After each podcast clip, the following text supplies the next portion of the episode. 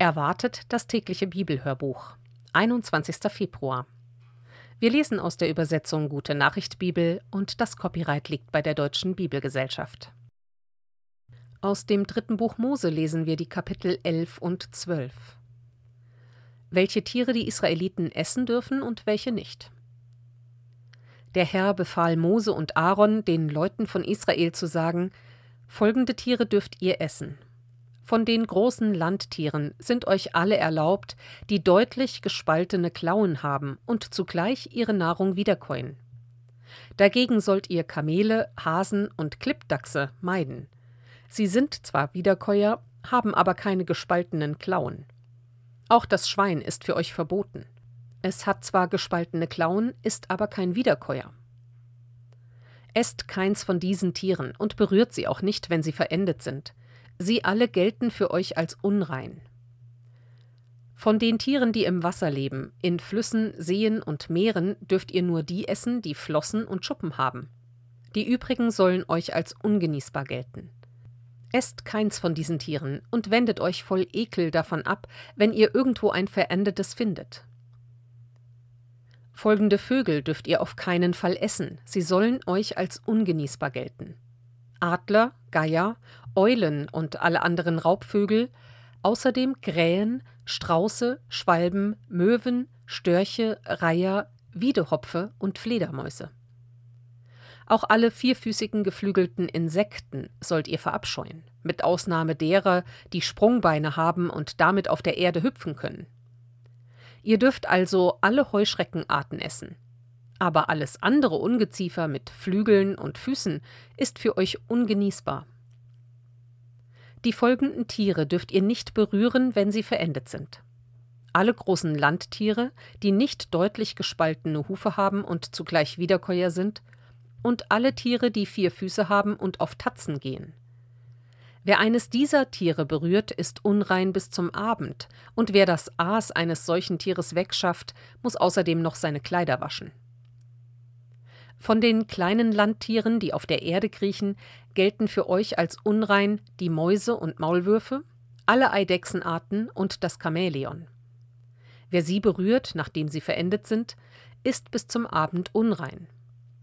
Alle Gegenstände, auf die ein totes Tier dieser Art fällt, werden unrein, gleichgültig, ob sie aus Holz, Leinen, Leder oder Ziegenhaar sind, und gleichgültig, wofür sie gebraucht werden.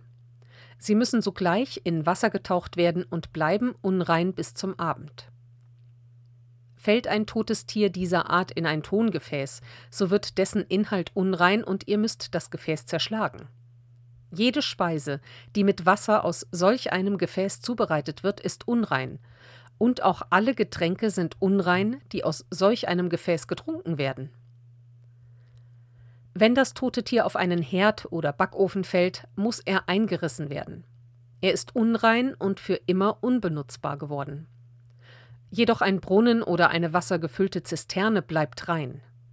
Unrein wird nur, wer das tote Tier herausholt.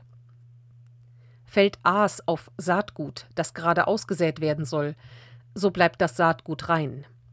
War es aber zum Vorkeimen in Wasser gelegt worden, so wird es unrein. Wenn ein Tier, das ihr eigentlich essen dürft, verendet, darf es nicht berührt werden. Wer es berührt, wird bis zum Abend unrein. Wer das verendete Tier wegträgt oder etwas davon isst, muss außerdem seine Kleider waschen. Alle kleinen Landtiere müsst ihr verabscheuen und dürft sie auf keinen Fall essen, gleichgültig ob sie auf dem Bauch kriechen oder sich auf vier oder mehr Füßen fortbewegen. Sonst werdet ihr unrein und erregt meinen Abscheu. Ich bin der Herr euer Gott. Ich bin heilig, deshalb sollt auch ihr rein und heilig sein. Verunreinigt euch nicht durch irgendetwas, was auf der Erde kriecht. Ich bin der Herr, der euch aus Ägypten geführt hat, um euer Gott zu sein. Ihr sollt heilig sein, weil ich heilig bin. Dies sind die Anweisungen zur Beurteilung der verschiedenen Tierarten. Sie sind gegeben, damit unterschieden wird zwischen rein und unrein, zwischen Tieren, die gegessen werden dürfen und solchen, die nicht gegessen werden dürfen. Reinheitsvorschriften für Wöchnerinnen.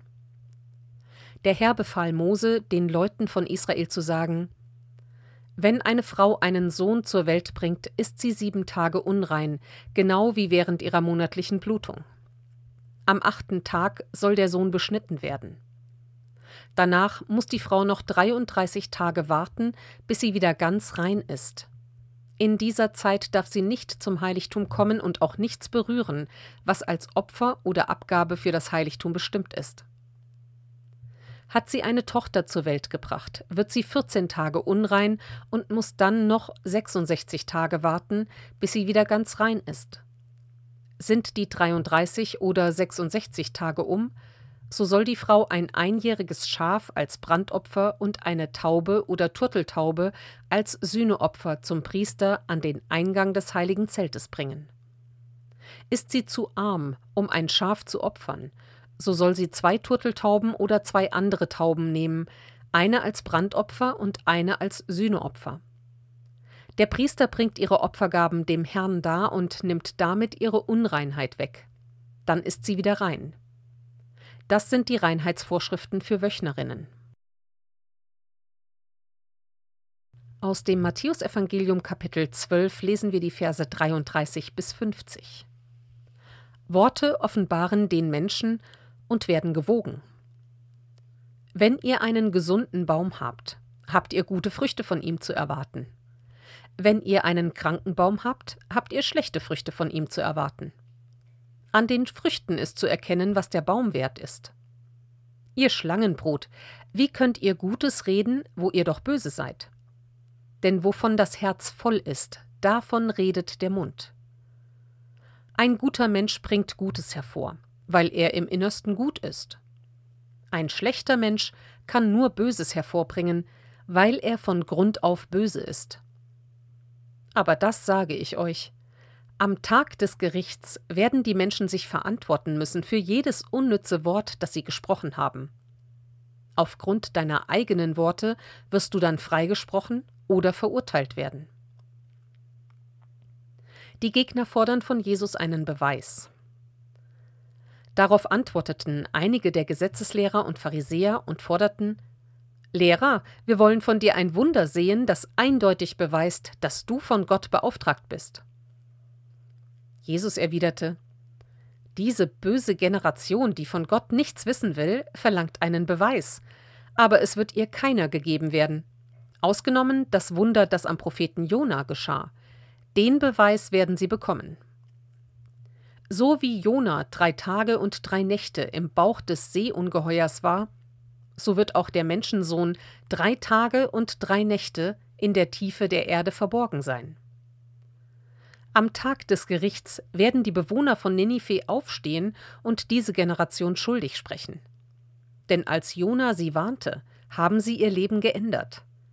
Und hier steht ein größerer als Jona.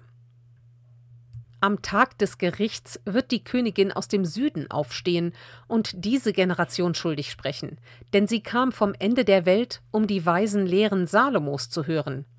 Und hier steht ein größerer als Salomo. Warnung vor der Rückkehr des ausgetriebenen Geistes. Wenn ein böser Geist einen Menschen verlässt, irrt er durch Wüsten und sucht nach einer Bleibe und findet keine. Dann sagt er sich, ich gehe lieber wieder in meine alte Behausung. Er kehrt zurück und findet alles leer, sauber und aufgeräumt. Darauf geht er hin und sucht sich sieben andere böse Geister, die noch schlimmer sind als er selbst, und sie kommen und wohnen dort. So ist dieser Mensch am Ende schlimmer dran als am Anfang. Genau so wird es auch dieser bösen Generation ergehen. Die wahre Familie von Jesus. Während Jesus noch zu der Menschenmenge sprach, kamen seine Mutter und seine Brüder dazu. Sie standen vor dem Haus und wollten ihn sprechen. Einer aus der Menge sagte zu Jesus Deine Mutter und deine Brüder stehen draußen und wollen dich sprechen. Jesus antwortete ihm Wer ist meine Mutter und wer sind meine Brüder? Dann streckte er seine Hand über seine Jünger aus und sagte Das hier sind meine Mutter und meine Brüder. Denn wer tut, was mein Vater im Himmel will, der ist mein Bruder, meine Schwester und meine Mutter. Psalm 38 Unter der Last von Krankheit und Schuld. Ein Lied Davids, um sich bei Gott in Erinnerung zu bringen. Herr, du bist zornig auf mich, aber nimm die Strafe von mir, peinige mich nicht länger. Deine Pfeile bohren sich in mich hinein, und deine Hand drückt mich zu Boden. An meinem ganzen Körper ist nichts Gesundes mehr zu sehen, und keins von meinen Gliedern ist heil. Das ist deine Antwort auf meine Schuld. Du zeigst mir damit, wie sehr du mir zürnst. Meine Schuld ist mir über den Kopf gewachsen, sie wiegt zu schwer, ich kann sie nicht mehr tragen. Ich war so töricht, dich nicht ernst zu nehmen. Darum eitern meine Wunden und riechen widerlich. Gebeugt von Schmerzen, zerschlagen und voll Kummer schleppe ich mich von einem Tag zum anderen. Tief in mir fühle ich das Fieber brennen, am ganzen Körper ist kein heiler Fleck. Mit meiner Kraft bin ich völlig am Ende. Die Qual ist zu groß. Ich kann nur noch schreien. Du weißt, wonach ich mich sehne, Herr. Du hast doch all mein Stöhnen gehört.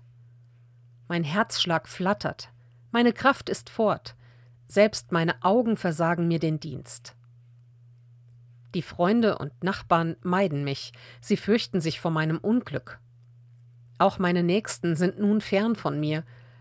Man will mir ans Leben, stellt mir Fallen, man wünscht mir Unheil, redet, was mir schadet, verleumdet mich den ganzen Tag. Ich aber stelle mich taub, als hörte ich nichts. Mein Mund bleibt stumm, als könnte ich nicht reden. Ich bin wie einer, der nicht hören kann und deshalb keine Antwort gibt denn ich verlasse mich auf dich, mein Gott und Herr, du wirst an meiner Stelle Antwort geben. Ich möchte nicht, dass sie mein Unglück feiern, dass sie sich überheben, wenn ich strauchle. Denn es fehlt nicht mehr viel zu meinem Sturz. Meine Schmerzen erinnern mich ständig daran. Ich gestehe es, ich habe gesündigt. Ich finde keine Ruhe wegen meiner Schuld. Doch meine Todfeinde sind stark und mächtig, viele sind es, die mich grundlos hassen. Gutes vergelten sie mir mit Bösem, sie feinden mich an, weil ich das Gute suche. Herr, lass mich nicht im Stich, bleib nicht fern von mir, mein Gott. Komm, hilf mir bald, Herr, du mein Retter. Aussprüche 10 lesen wir die Verse 8 und 9. Ein weiser Mensch nimmt Weisungen an, ein uneinsichtiger Schwätzer rennt in sein Verderben. Wer geradlinig lebt, lebt ohne Angst. Wer krumme Wege geht, wird irgendwann ertappt.